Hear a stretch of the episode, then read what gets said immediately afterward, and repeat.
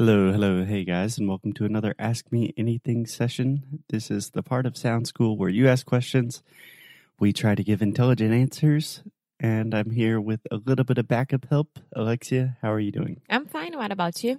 I'm doing great. Just woke up, so I'm not too certain how intelligent my answers will be, but we shall see.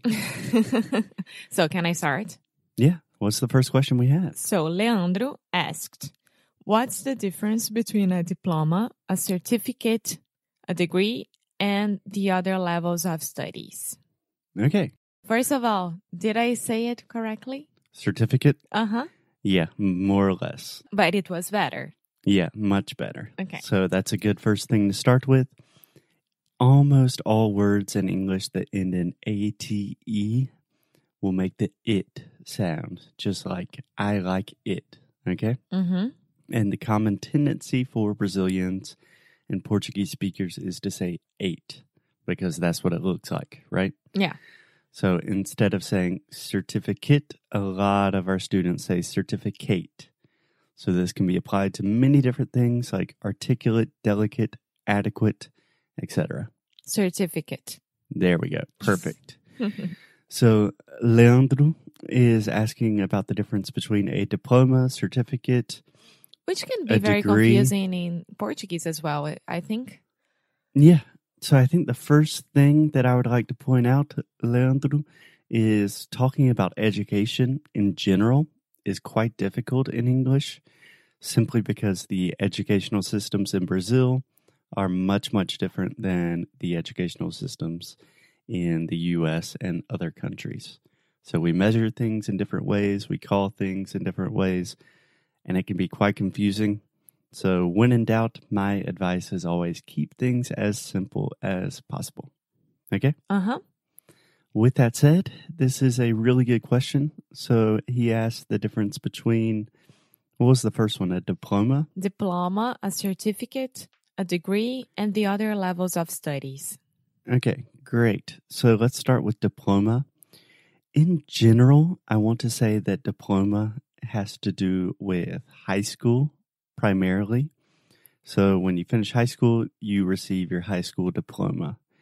And a diploma, in my view, these are all with a disclaimer. This is just my intuition, is that a diploma is referring to the actual document, whereas a degree could kind of refer to the experience or the document, if that makes sense.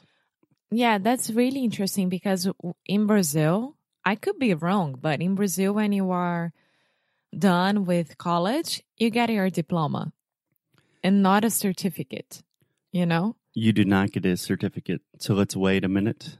So, diploma, I think, is most common with high school, but I do think it could be applied to other circumstances, or in the very least, it could be understood if you were talking about a university diploma. People would understand what you're talking about. Yeah, Cool. So, do you want to talk about certificate? yes. I think that certificate, certificate, how do I say the plural? Certificates. Certificates Mm-hmm. is when you, for example, oh, I really want to learn more about how to write a script for a movie. And then you take a, a workshop or a course about it. And it's very specific and it takes like three months, six months. And at the end of it, of that, you get a certificate. Yeah, yeah, I think that's more or less right. I don't necessarily think it has to be like a specific short course or workshop or something like that. But for me, a certificate is really kind of demonstrating proof. It's proving that you studied something and you completed a course. So Yeah. that could be an online course, it could be a work training course, it could be some sort of workshop.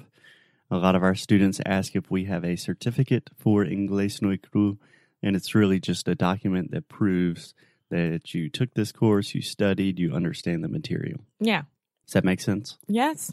Cool. And the last one was Degree. Okay, so this is a good example. So a degree in my humble opinion, almost always refers to higher education. So when we say higher education, we are talking about university and above. Mhm. So master's, doctorate, something like that. And like I was mentioning mentioning earlier when we were talking about diplomas, a degree could refer to the actual document, but it can also refer to the area of study and the experience. So when in doubt, if you want to talk about what you studied in university, many of our students say, I have a graduation in, or I'm graduation in, or something like that. That is kind of a direct translation from Portuguese. It sounds a little bit confusing to us. The easiest way to say this, so in my case, I could say, I have a degree in international relations. But you had to make it specific. For example, for me, it was college, but you you have a, a ma- master's, right? Yes. So do you have to point it out? I have a degree, a bachelor degree. Is that how you say it? Not really. Normally, at least in the US, we are a little bit specific, especially when it comes to higher levels of higher ed- education, like a master's or a PhD, a doctorate program. So, in my case, I would say I have a master's in international business. But what I'm really saying is I have a master's degree in international business. Okay. Does so that make sense? Uh huh. Yeah. Cool. Okay. Any questions? No. Yeah, this is a good question. I know it is quite complicated, and that's why I say when in doubt, keep it as simple as possible and just try to think about what would be most understandable to the other person you're talking to. Perfect. Cool. Thanks, Leandro. That was a great question, and we will be back soon answering more. Thank you, Leandro. Bye. Bye bye.